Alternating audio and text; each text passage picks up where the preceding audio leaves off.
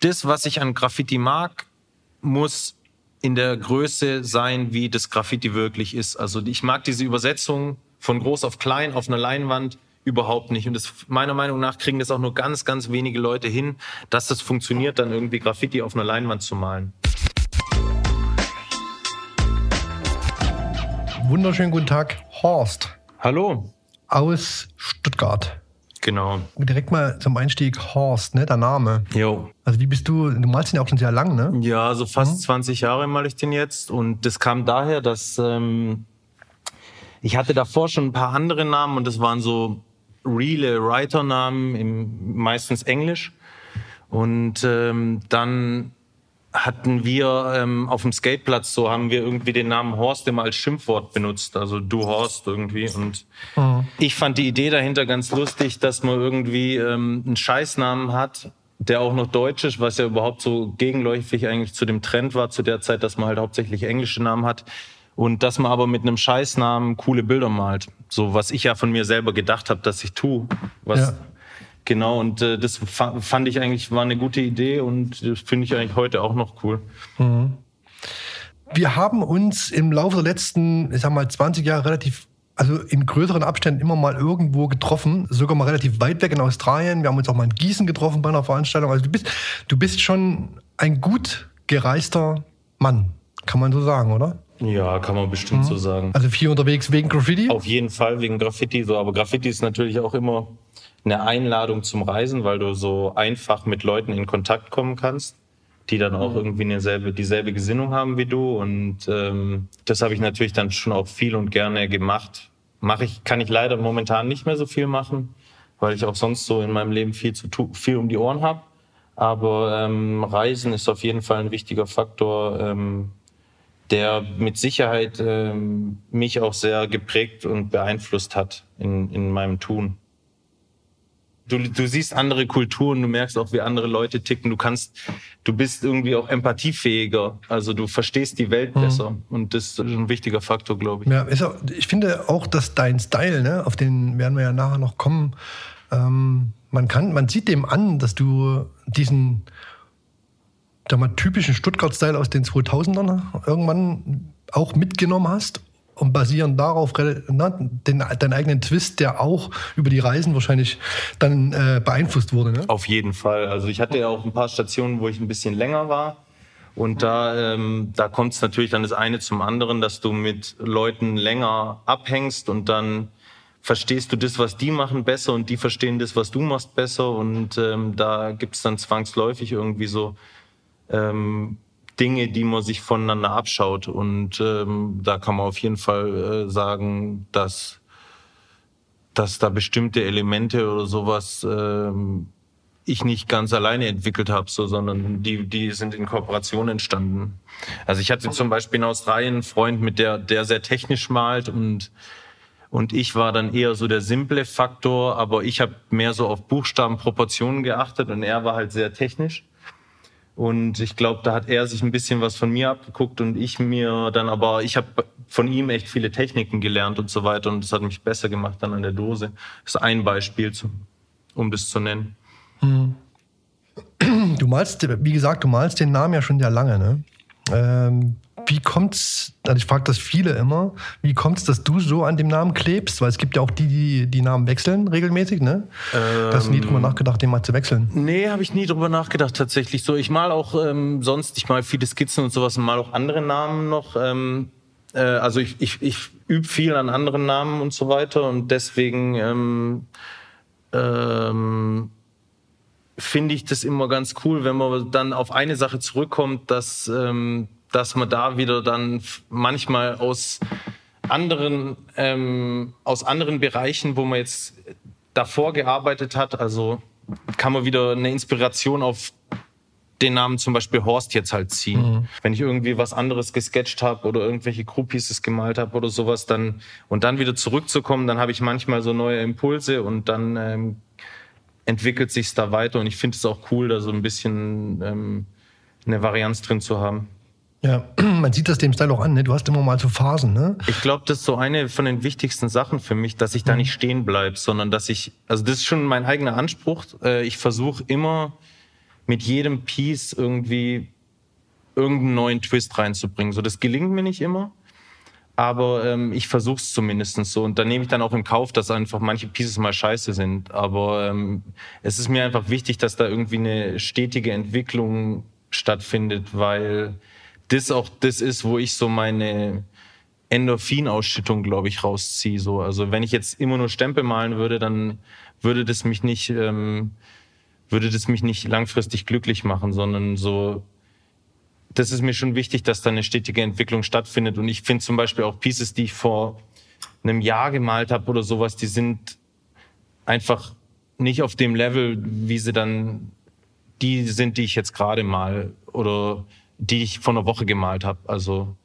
Echt, ist das so, ja? Rückblickend äh, sind meistens die Pieces, die du vor einem Jahr oder älter gemalt hast, äh, stehst du nicht mehr so dahinter wie vor einem neueren. Doch, ja? ich stehe da schon dahinter so, aber ich sehe halt selber einfach Dinge, die, ähm, die dann schon besser gehen, so irgendwie. Mhm.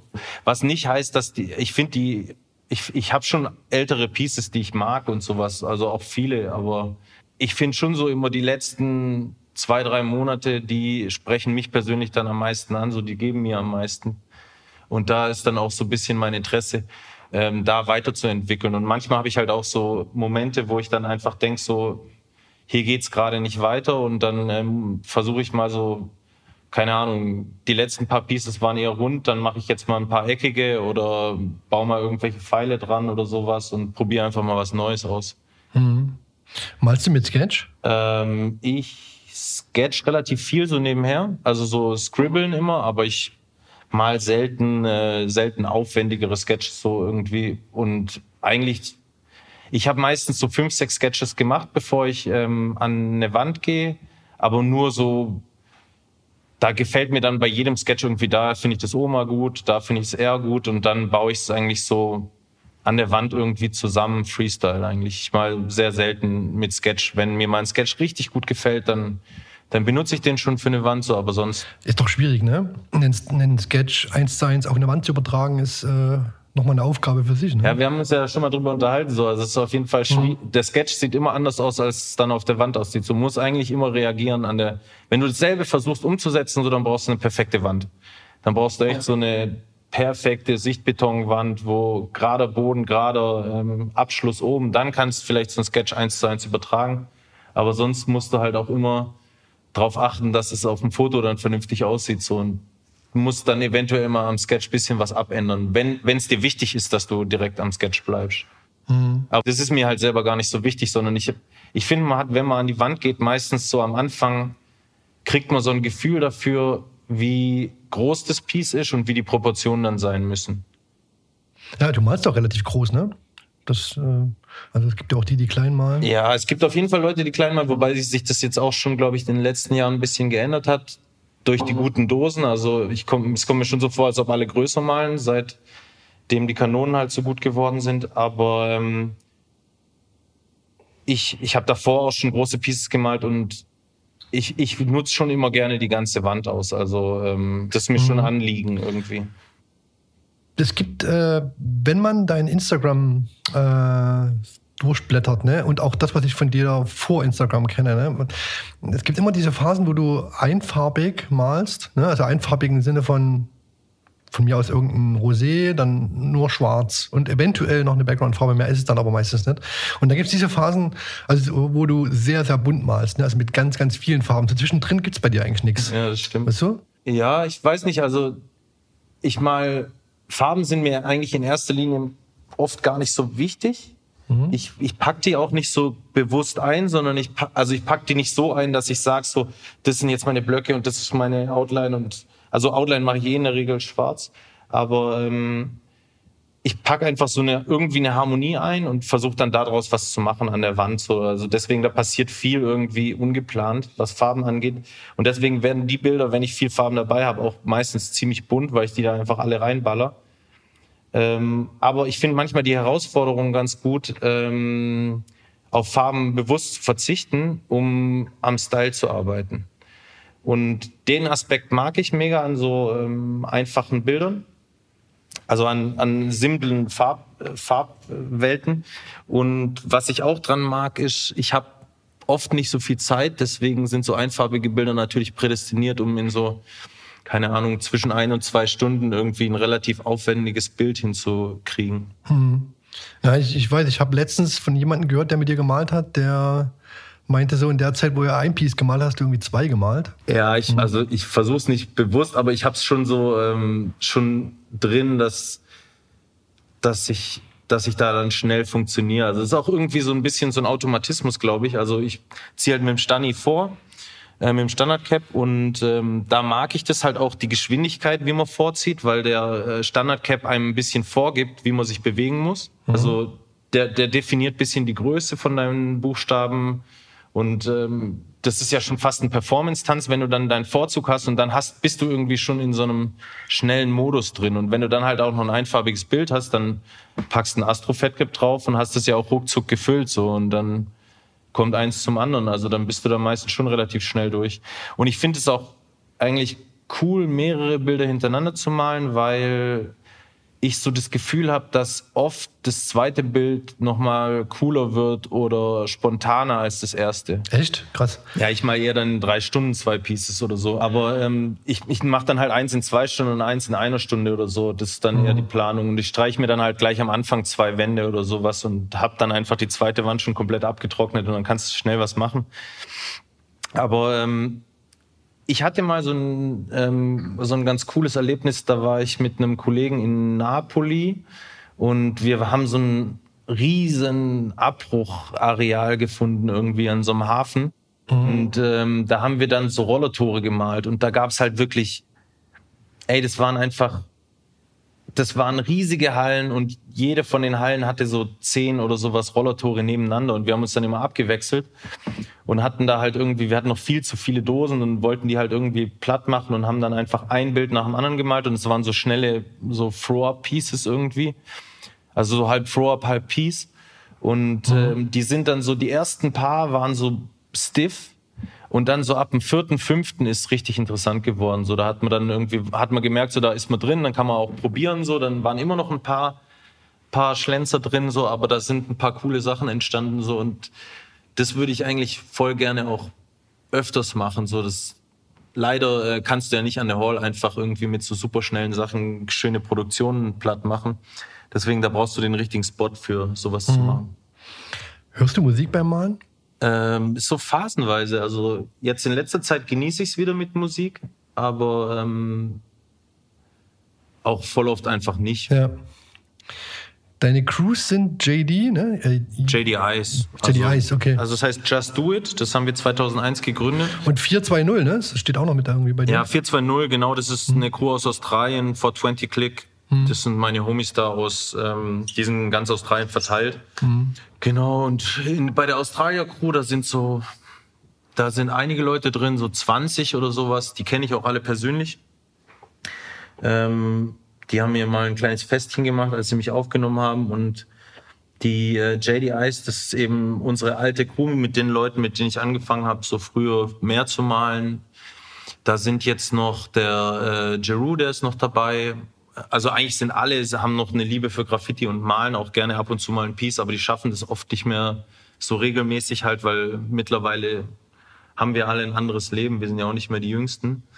Und mhm. da hat Graffiti dann vielleicht einfach nicht mehr die Prio, dass, dass man da die ganze Zeit irgendwie am Malen ist. Aber aktiv sind noch Jeru und äh, Easy aus München, äh, der eigentlich auch aus Stuttgart kommt. Und äh, wir sind, glaube ich, so die eins, die letzten drei, die wirklich regelmäßig malen und die anderen malen dann halt so ein, zwei Pieces im Jahr. Aber mhm. interessieren sich alle nach wie vor für, für Graph und wir haben, wir haben auch nach wie vor alle Kontakt miteinander und freuen uns, wenn wir uns sehen und so. Also, ja. also für mich würde es keinen Sinn machen, mit Leuten in der Crew zu sein, die ich nicht kenne oder mit denen ich nicht befreundet bin. Also ich finde da den Aspekt mhm. her schon wichtig, so ähm, dass man, dass man sich auch kennt und mag. Also sonst, sonst macht es keinen Sinn, irgendwie eine Crew zu haben. Mhm. Also ich finde auch allgemein, glaube ich, ich würde heute nur noch einer Crew beitreten, wenn ich wirklich eng befreundet mit den Leuten bin und dann mir denken würde, so jetzt gibt es einen Grund, dass man einer Freundschaft einen Namen gibt, so, weil ich glaube eigentlich, wie gesagt, im Legalbereich macht das gar nicht so viel Sinn. Also da müssten müssten es schon echt gute Freunde sein, wo ich dann sage, so ja komm, lass uns der Freundschaft einen Namen geben, aber ähm, ist nicht so Ja. wichtig, glaube ich. Warst du eigentlich, weil du gerade sagst, äh, ihr wart mal so viele, ne? Das sind ja bestimmt auch viele ausgestiegen, die sich entweder dafür nicht mehr interessiert haben oder keinen Bock mehr hatten oder whatever. Äh, hattest du so eine Phase auch mal, wo du gesagt hast, so, du bist müde, du hast keinen Bock mehr, du drehst dich hier im Kreis, ich mache jetzt mal was ganz anderes? Äh, nö, hatte ich nie. Also ich, ich hatte auch nie eine Phase, wo ich irgendwie mal länger als glaub, also ich habe, glaube ich, seitdem ich 13 oder 14 bin, wirklich jede Woche mindestens ein Bild gemalt. Okay. Manchmal auch mehr, aber nee, das hat sich für mich nie gestellt, weil ich halt auch mir denk so, also irgendwie so dieses Graffiti-Ding, das gibt mir echt viel. Ähm, ich fühle mich da total wohl, mir macht es total Spaß. Ähm, es ist was Kreatives. Ähm, ich tue niemandem damit weh. Äh, warum sollte ich damit aufhören? So der einzige Aspekt, der mich in letzter Zeit ein bisschen nervt, ist einfach irgendwie die, äh, der Faktor, dass, dass es so umweltschädlich ist. So da würde ich irgendwie, das, das stört mich so ein bisschen am, am Graffiti, aber sonst äh, gibt es eigentlich keine Aspekte, die jetzt bei mir dazu führen würden, dass, dass ich damit aufhöre. Also ich hatte nie so den Moment, wo ich gedacht habe, so jetzt habe ich da keinen Bock mehr drauf oder sowas. Ähm, ich würde, glaube ich, eher so, bei manchen Leuten ist es ja so, die streiten sich dann mit anderen Sprühern so, das ja, passiert ja immer gerne und viel, dass Sprüher sich irgendwie wegen irgendwas streiten so. Und ich merke einfach nur so, ich, wenn ich irgendwie Konflikte habe oder hatte in der Vergangenheit so, dann tut's mir persönlich halt einfach besser, wenn ich, wenn ich da meinen Kreis bisschen verkleiner, damit ich dann einfach ähm, auch dieses Grafting weiter genießen kann und nicht diese ganze irgendwie Politik und so weiter ähm, da an mich ranlasse. Ja. Ähm, ich verbinde einiges mit Stuttgart. Was ich auf jeden Fall mit Stuttgart verbinde, ist Hip-Hop. Ähm, besonders mit den 2000ern. Äh, bist du auch so aufgewachsen mit Hip-Hop als Stuttgarter? Also ich komme ein bisschen von draußen, ähm, deswegen und ich bin, glaube ich, gerade eine Generation zu jung für dieses ganze Hip-Hop-Ding.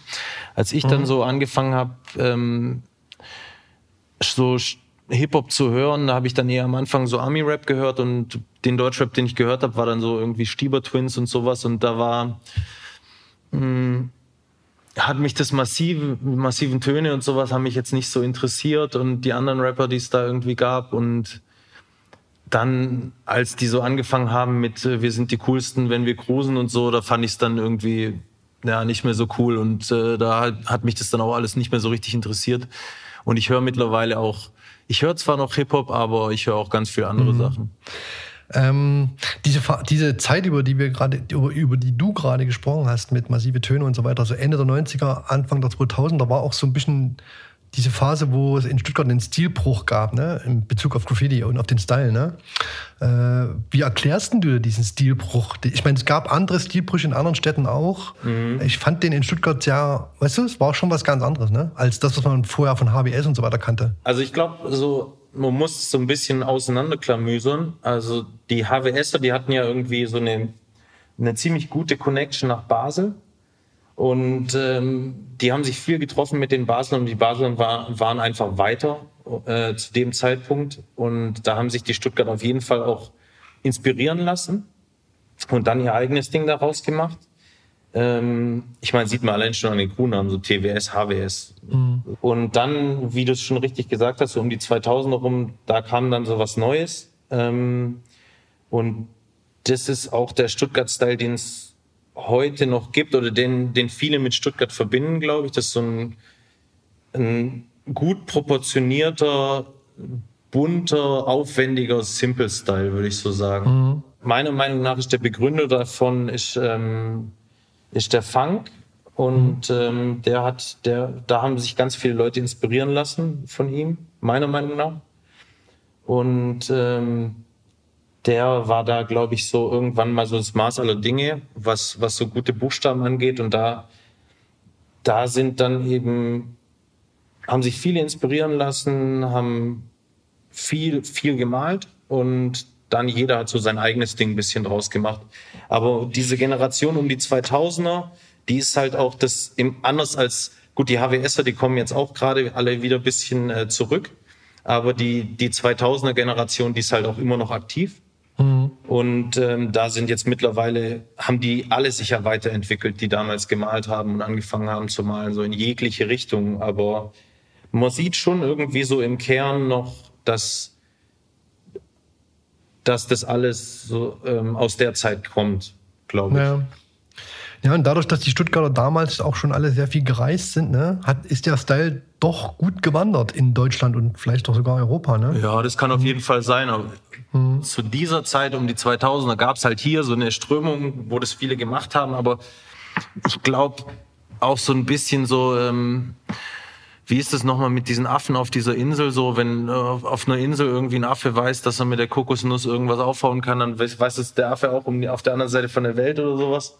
Ja, Dann, ähm, ich glaube so, weißt du, um die 2000 rum war ja auch Dirty Ends 3 und äh, die SDKs haben ja auch schon so irgendwie so Simple-Style-Dinger gemacht und das passt dann auch alles schon so ein bisschen ins Bild. Also, dass, mhm. dass, das, dass der Style insgesamt einfacher wird und ich meine, im Endeffekt ist es Typografie und, und gute Proportionen kriegt man überall hin. Und dass das dann, ich glaube, da hatten schon so auf jeden Fall so Dirty Hands, hatte da einen großen Anteil dran, dass der Style sich vereinfacht hat und dass das dann auch viele Leute gemacht haben. Mhm. weil du den Film jetzt gerade ansprichst, ähm, das hatten wir ja auch schon im Vorgespräch, äh, das ist schon für deine Generation der einflussreichste Film gewesen, oder? Äh, ja, auf jeden Fall. Also mhm. zumindest Oder Trilogie, ne? Ist ja sogar eine Trilogie, ne? Trilogie, also mhm. ich habe die alle gesehen, ich habe die auch alle noch, ich habe die sogar alle mal digitalisiert. Ähm, das war halt im Vergleich zu den Filmen, die es da, äh, Filmen, die es davor gab, war es halt einfach ein neues Level, glaube ich, so an, wo jemand wirklich mal nicht irgendwie nur das Ding, was er in seiner eigenen Stadt macht und vielleicht ein, zwei Reisen, sondern halt wirklich dieses komplette Interrail-Thema abgehandelt und ähm, dann halt auch wirklich auf Masse gegangen und Fett, Holcars und alles und das war, glaube ich, schon mhm. echt für viele Leute so, boah, krass, okay, da hängt jetzt die, ähm, da hängt jetzt die Bar so für, für das, ähm, was wir machen wollen.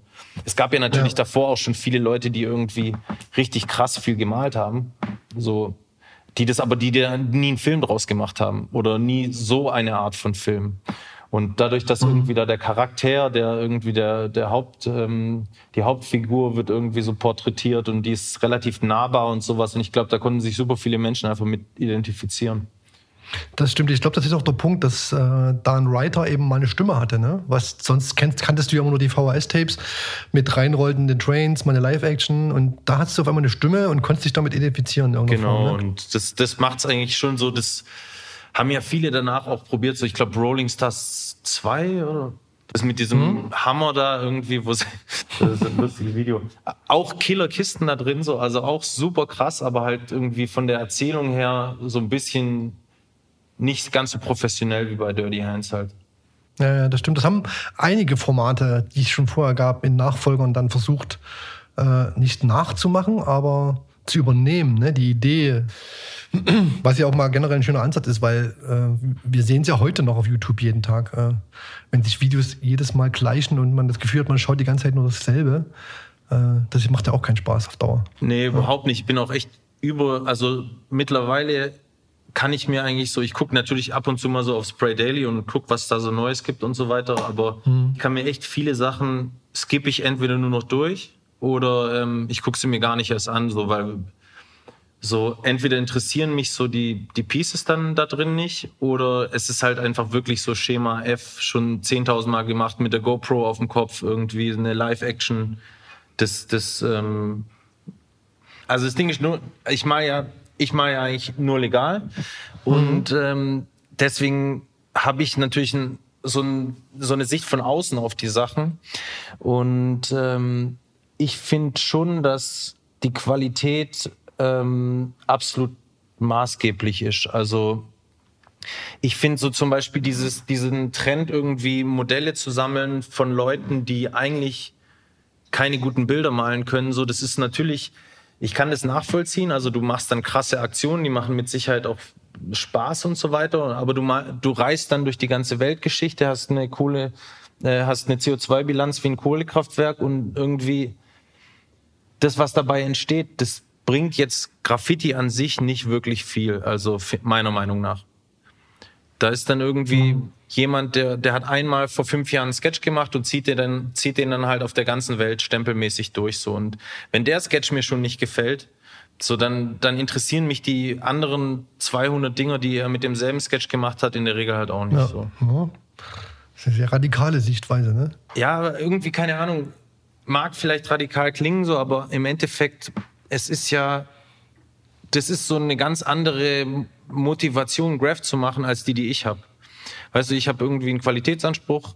Ich möchte, dass die Sachen irgendwie gut aussehen. Ich möchte irgendwie meinen eigenen Anspruch immer erfüllen. Und mhm. jemand, der das halt auch überhaupt nicht wertend, also es, das kann ja demjenigen, der irgendwie U-Bahn-Tourismus betreibt oder sowas oder Modelle sammelt, das kann dem ja völlig egal sein, was ich von ihm denke. Ja. Dem seine eigentlich alles, was der macht, ist was anderes als was ich mache. So, der mhm. benutzt am Ende benutzt der Dosen, aber ähm, der, der macht das wahrscheinlich aus einem sozialen Aspekt raus. So, die, der will die Leute da oder hat enge Bindungen zu den Leuten, die das auch machen. Der, der hat Bock auf die Action. Der hat vielleicht ähm, will er irgendjemand was beweisen oder keine Ahnung. Das ist ja und das ist bei mir einfach nicht so. Ich mache Graph aus ähm, keine Ahnung klar freue ich mich, wenn, wenn andere Leute meine Bilder gut finden, so, aber in erster Linie möchte ich malen, weil mir Malen Spaß macht und weil es mir ganz viel Positives zurückgibt. Und ich weiß nicht, ob jemand, der jetzt so U-Bahn-Tourismus betreibt oder irgendwie, ob das, ob der eine ähnliche Motivation hat. Mhm. Weiß ich nicht, vielleicht ist das auch manchmal so und mit Sicherheit würde ich mit vielen Leuten, die das machen, gut klarkommen, so, aber ähm, ja, ich denke einfach, das ist was ganz anderes. Ja.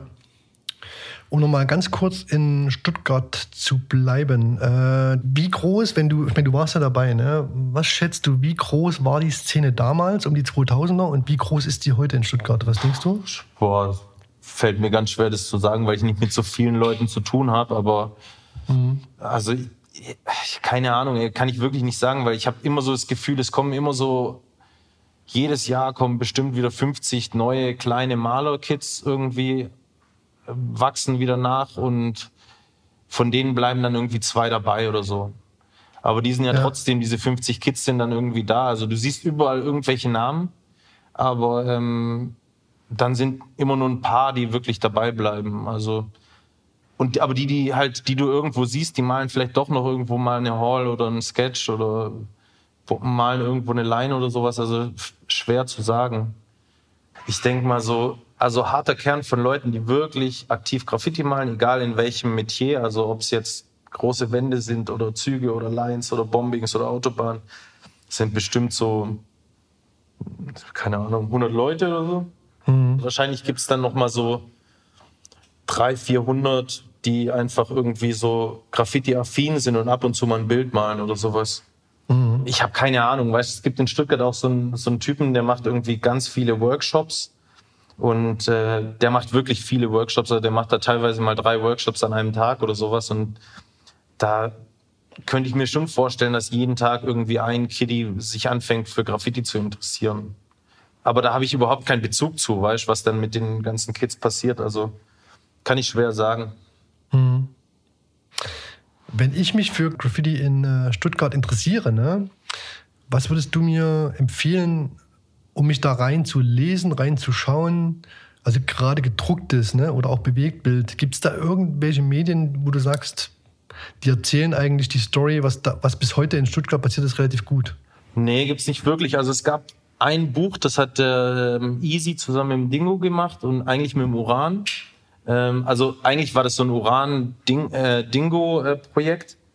Äh, ähm, der Easy hat denen ein bisschen geholfen. Das handelt quasi die komplette Stuttgarter Geschichte ab. Das Buch heißt Sprüher im Rudel.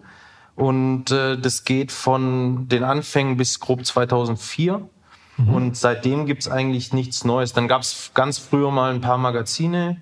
Und wir haben neulich ähm, in Zusammenarbeit mit dem Stadtpalais, das ist ein Stuttgarter Museum, ja. eine Ausstellung gemacht, die auch nochmal die Graffiti-Geschichte auf Wänden aufarbeitet von den Anfängen bis heute.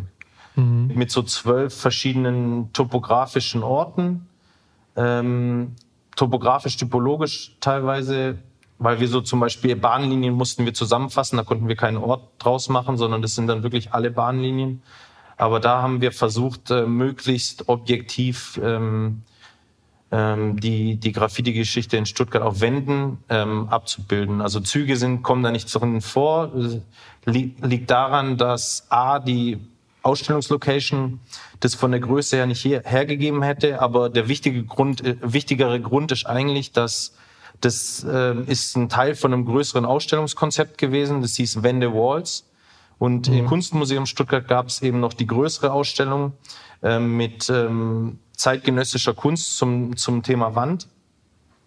Und ähm, die Initiatorin von dem Projekt, die heißt Anne Fied, die hat eine Dissertation geschrieben zum Thema Wände und Kunst. Und ähm, die hat uns eben gefragt, ob wir da mitmachen können. Und deswegen hat uns das eigentlich die thematische Vorgabe gegeben, uns nur um Wände zu kümmern. Also, wenn, wen, wen es interessiert, die Ausstellung ist gerade geschlossen wegen Corona. Aber ähm, die wurde jetzt verlängert. Ich weiß gerade nicht ganz genau wann. Ich glaube bis Ende Februar. Ähm, die hätte normalerweise am 31.01. wäre die ausgelaufen, ne? Eigentlich am 31.01. Jetzt ist, glaube ich, der 31.02. Aber wer weiß, was jetzt mit diesen ganzen Lockdowns und so weiter noch passiert. Also vielleicht wird die auch nochmal verlängert. Ich habe keine Ahnung. Mhm. Auf jeden Fall, da kann man sich, da kann man sich so Stuttgarter Geschichte reinziehen. Und sonst gibt's eigentlich nicht so viel, muss ich sagen. Also mir fallen jetzt aus dem Stegreif auch irgendwie keine Videos ein. Es gibt so paar so YouTube-Zusammenschnitte von so Stuttgarter Graffiti, aber wie man die jetzt findet, würde ich jetzt aus dem Stegreif auch nicht wissen. Wahrscheinlich muss man einfach Stuttgart und Graffiti eingeben. Mhm. Ähm, Woran liegt das? Was denkst du? Weil das Thema, ne, die, die, Bewegung in Stuttgart gibt es ja her, also ist ja relativ viel passiert. Es muss halt jemand machen. So. Ja. Es muss halt jemand halt das ganze Zeug sammeln. Ähm, dann brauchst du irgendwie Kohle für so ein Buch oder einen Film. Also wahrscheinlich wäre es ja dann eher ein Buch, weil einfach Film kannst ja nicht einfach wieder die, wenn es keine Filmaufnahmen gibt, kannst du keinen Film machen. Mhm. Und da brauchst du dann halt irgendwie, da brauchst du schon so, da müssen alle an einem Strang ziehen, um sowas umzusetzen und ähm, das ist halt auch so ein bisschen das Ding. So in Stuttgart sind wie wahrscheinlich in jeder anderen Stadt auch, gibt's halt so Grüppchen. Und mit manchen Grüppchen hat man halt einfach überhaupt nichts zu tun. so Und das ist halt einfach, glaube ich, dann schwierig, da irgendwie so das ganze Material zusammen zu sammeln. Mhm. Also ähnliches Problem wie in Berlin. Da höre ich auch die ganze Zeit, dass da drüber geredet wird, da mal so ein richtig großes Buch zu machen. Wer macht's? Wer macht's? Gute, gute Frage. Also ich, ich habe ich habe schon ein paar Bücher gemacht, also ich habe ja Grafikdesign studiert und mhm. ähm, in, in Buchgestaltung, da liegt jetzt auch nicht irgendwie die große Kohle. Also du würdest wahrscheinlich, wenn du da zu zweit irgendwie dran arbeitest, würdest du dir gerade die Kohle so rauskriegen, dass du dann nicht dass du dann nicht irgendwie ähm, hungern musst, aber ähm, es ist jetzt, du, du wirst da nicht viel, das ist ein, das ist wirklich ein Projekt, wo man Liebe reinstecken müsste und nicht viel rauskriegen würde. Mhm. Und ich glaube, das ist dasselbe in Berlin und in, auch in Hamburg und sowas. Also die, das ist einfach eine Herzensangelegenheit, dann sowas zu machen. Ja, ich glaube, es steht und fällt eben mit äh, Autoren. Ne? Also ich meine, ohne Autoren kannst du kein Buch machen.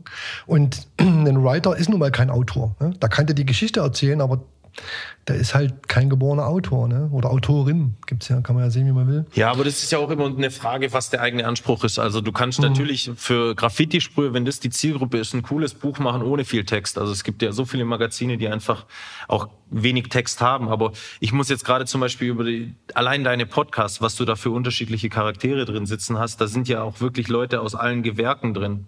Ja. Der Ahmed, was hat er gesagt, ist Soziologe irgendwie. Ähm, dann der Paul, der, der ist bei einem größeren Verlag. Ähm, ich kenne selber viele Sprüher, die äh, auch eher schreibermäßig tätig sind. Mhm. Ich glaube, wenn man das wollte, dann würde man da auf jeden Fall auch ein professionelles Team zusammenkriegen aus der Sprühe, aus der Graffiti-Szene.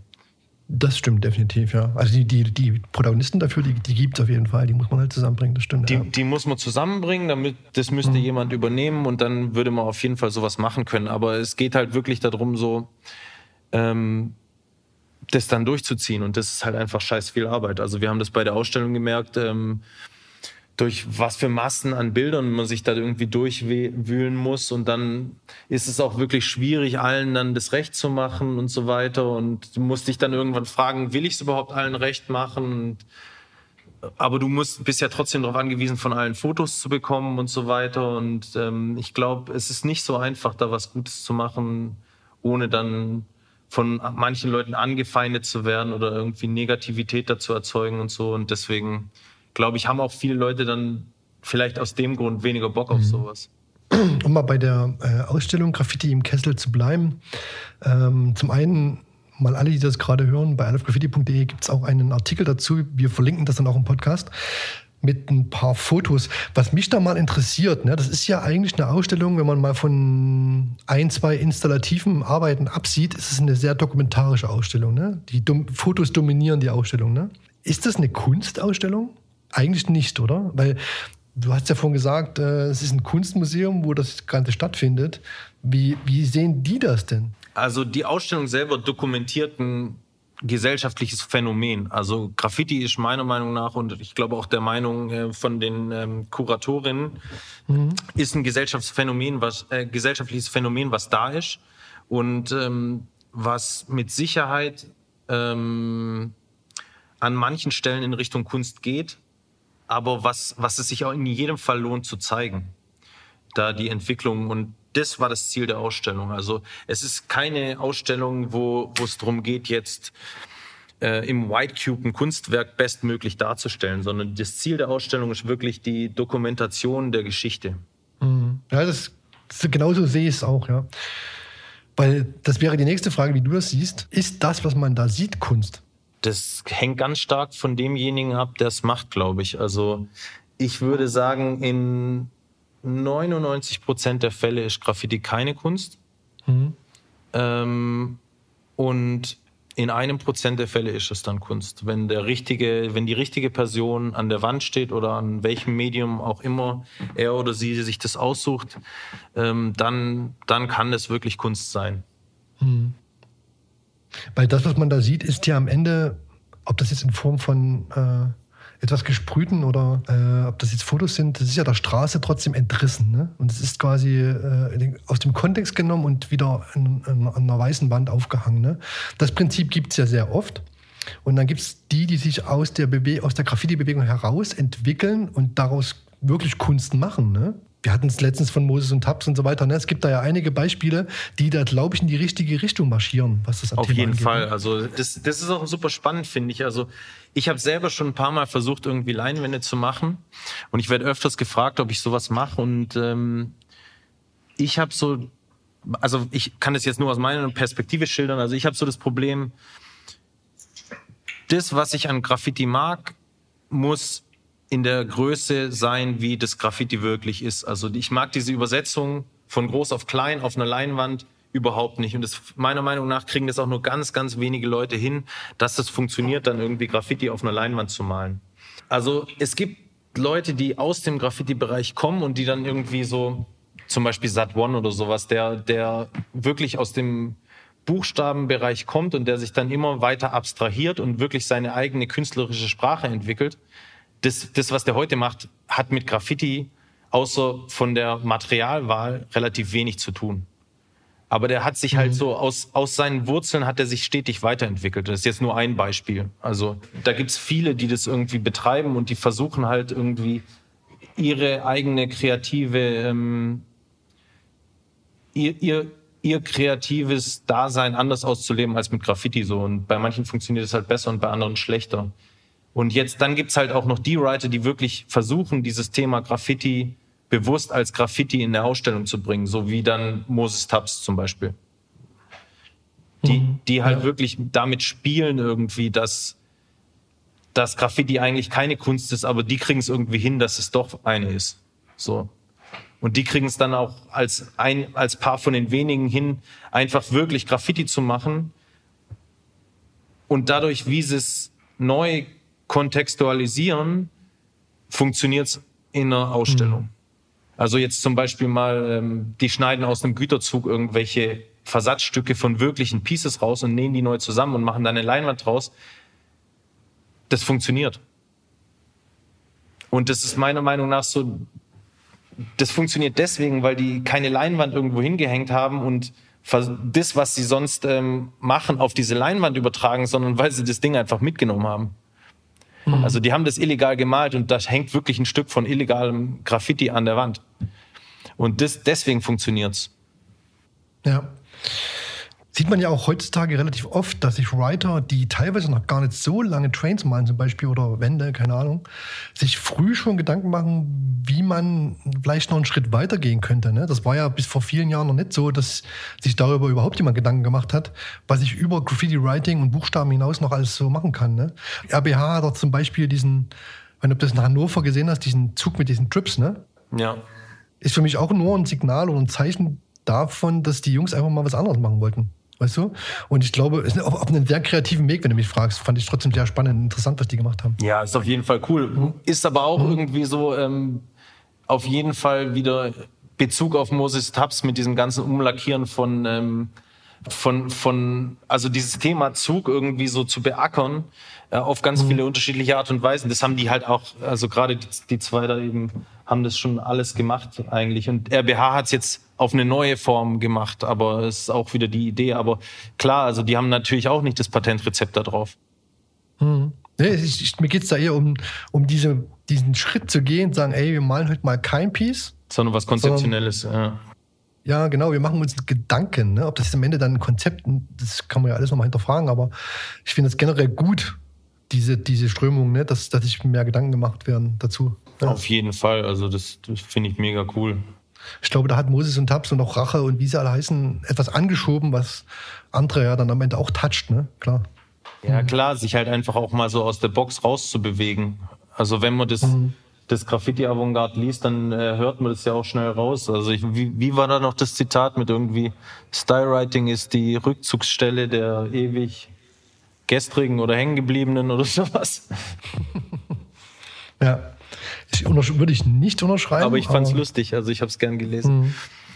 Ähm, weil du ja, du hast ja jetzt gerade schon Sat One angesprochen, ne? das Thema mit dem, das neue Buch von ihm, ne? an dem du ja oder du und dein Team oder dein Team und du ja auch mitgewirkt habt, oder? Ja, genau. Also ähm, hm? das Buch hatten wir nicht angesprochen, aber ähm, wir haben für ihn ein Buch gemacht. Das ging da, er hat so eine, an so einer Logoserie gearbeitet ähm, über die letzten acht Jahre.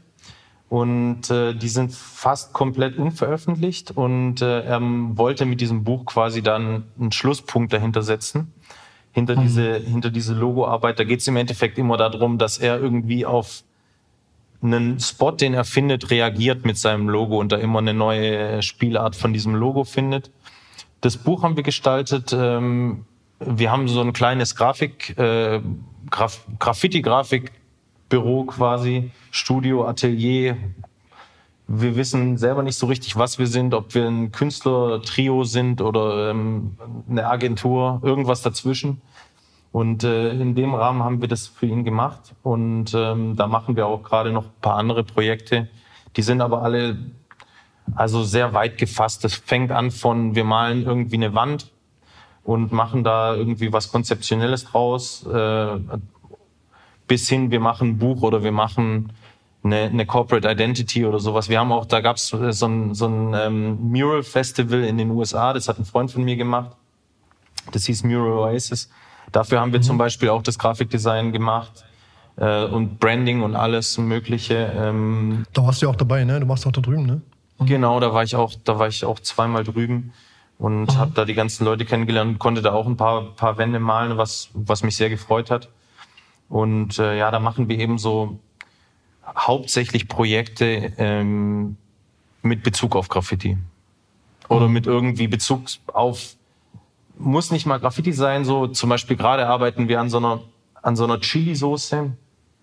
Ähm, und äh, das wird einen ganz coolen Namen haben und da spielen wir halt mit Typo und ähm, klar, also so jetzt Graffiti und Typografie sind nicht weit auseinander weg, also sind nicht weit voneinander entfernt und ähm, da, da können wir uns bisschen ausleben und so ein Projekt passt dann halt bei uns auch noch gut rein. Meinst du, dass Typografie und Stylewriting aus dem Graffiti heraus etwas miteinander zu tun haben, ja? Also es geht beides um Buchstaben. Also es hat in jedem Fall was miteinander zu tun. Also ich habe ja Grafikdesign studiert und äh, ich habe zuerst Graffiti gemalt und dann Grafikdesign studiert und jetzt bin ich fertig damit und mal immer noch Graffiti und ich habe jetzt ein paar Grafikprojekte halt schon machen können, wo ich im Endeffekt die ähm, Werkzeuge aus dem Grafikdesign benutzt habe, und Graffiti-Elemente da drin eingebracht habe. Und ähm, mhm. Das habe ich noch nicht, da habe ich noch nicht wirklich den Kniff gefunden, wie ich das richtig geil machen kann, aber da arbeite ich dran. Das werde ich irgendwann auch checken. Ähm, und ich glaube, da, da geht auf jeden Fall richtig viel. Und die, es hat auch aus dem Aspekt her richtig viel miteinander zu tun. Also es sind super bekannte Schriften, die in den letzten Jahren rausgekommen sind, kommen wirklich von Sprühern. Mhm. Die sind, die werden weltweit benutzt und es haben einfach Sprüher gestaltet, diese Schriften. Und ich glaube. Zum Beispiel? Ja, also ähm, das, äh, die, die Schrift, die bei Moses und Tabs benutzt wird, die kommt von einem Sprüher. Beispielsweise den Namen, mhm. den muss man selber rausfinden. Und äh, dann gab's dieses ähm, Kopenhagen Black Books. Das ist auch eine Schrift von einem Sprüher, von so einem Oldschooler aus Kopenhagen, der ähm, ziemlich ähm, viele coole Bilder gemalt hat. Und der macht mittlerweile richtig, richtig High-End-Schriften. Ähm, mhm. Es gibt einige, also wie zum Beispiel die Schrift, die wir in Zukunft für unsere ähm, für unser eigenes CI benutzen werden, die ist auch von einem Sprüher gemacht, der jetzt gerade anfängt in Lausanne zu studieren. Also ähm, aus der Grafikdesign-Perspektive Typografie verändert sich echt krass. Also es gibt natürlich Schriften, die, die sind dafür, darauf ausgelegt, dass die irgendwie im Fließtext gut funktionieren. Dann gibt's aber auch mhm. Display-Schriften, die eigentlich nur darauf ausgelegt sind, dass die als Headline gut funktionieren. Und äh, da gibt's schon echt abgefahrene Sachen mittlerweile, wo es gar nicht so wichtig ist, dass jeder Buchstabe mit jedem funktioniert. Punkt eins. Also man mhm. kriegt es, glaube ich, trotzdem hin, eine Graffiti-inspirierte Schrift zu gestalten, die, wo jeder Buchstabe mit jedem funktioniert. Aber es gibt ja auch zum Beispiel ähm, so Ideen, um Dinge zu branden, zum Beispiel. Also eine Idee in der Typografie, um relativ einfach Aufsehen zu erregen, ist, du veränderst nur zwei Charaktere in deinem kompletten Schriftsatz. Und die machst du mhm. irgendwie besonders. Und dann hast du automatisch auf dem Fließtext hast du ein Merkmal, was du wiedererkennst. Und da ist es natürlich schon sehr wichtig, dass du ein gutes Gefühl für Buchstabenproportionen hast. Oder eine gute Idee, wie du den Buchstaben jetzt verbiegen kannst oder sowas. Oder vielleicht eine Graffiti-inspirierte Variante, wie du ein kleines G malst. Also wie der Unterschwung davon aussieht oder sowas. Also die, die es jetzt in der Typografie noch nicht gibt. Und ähm, das nicht geben wird es wahrscheinlich auch nicht geben. Aber ich glaube, da kann man schon echt einiges Cooles machen. Ja. Hm. Cool, Horst. Dann sind wir, glaube ich, soweit durch. Nice. Wir haben noch eine Kategorie. Du kennst sie, wenn du unsere Podcasts hörst. Ja, selbstverständlich. Das Vorschlagen eines nächsten Gesprächspartners oder Gesprächspartnerin. Ich fände, glaube ich, mh, hm, Spider aus Köln wäre interessant und so Form oder sowas aus Hamburg. BTN, ja. Mhm. Form BTN. Ich glaube, Green wurde auch schon vorgeschlagen. Ich finde, die Typen sind immer noch übelst geil, machen richtig innovatives Zeug, geilen Scheiß. Lohnt sich, drüber zu mhm. reden. Ähm, wen ich noch interessant fände, wäre mal so eine ganz andere Ecke, so CEPOC wäre interessant, so I, Lo äh, äh, I Love You Crew wäre interessant, weil die so ein bisschen Beyond Graph machen, also so die trauen sich wirklich auch neue Wege einzuschlagen. Vielleicht so gibt es ja in Berlin auch noch genügend Kandidaten von diesen ganzen ja, Ischem und ähm, Les Miserables oder sowas. Also die mhm. irgendwie sowas wäre auch interessant, fände ich. Ich fällt mir jetzt schwer einen zu nennen, aber irgendeinen von denen okay. fände ich cool. Da ist auf jeden Fall mindestens ein Vorschlag dabei, der hoffentlich realisierbar ist. Ja. Ihr habt ja in Stuttgart da auch noch äh, so ein Duo, mit dem ich gerne mal sprechen möchte. Ja, ich, ich weiß nicht, ich versuche da mal irgendwas. Ähm, vielleicht, vielleicht sehe ich die ja mal irgendwann und kann das mal den vorschlagen. Die hören das bestimmt auch selber. Na, hoffentlich. Ja. Cool. Dann äh, dir folgen kann man auf Instagram, ne? Genau, also auf, auf Instagram heiße ich HorstJDI. Mhm. Und ähm, ja, da findet ihr alles, was ihr wissen wollt. Horst, vielen Dank für das Gespräch. Ja, freut mich. Ich danke Hat, auch. Äh, und, war, war, sehr interessant. Safe. Wir sehen uns ganz bestimmt nochmal wieder dieses Jahr. Safe. Man trifft sich ja immer zweimal, gell? Ich habe da so eine Vermutung. Ja, wir treffen uns noch öfter ja. in den nächsten zehn Jahren. Cool. Cool, bis dann. Ja, danke. Tschüss. Tschüss.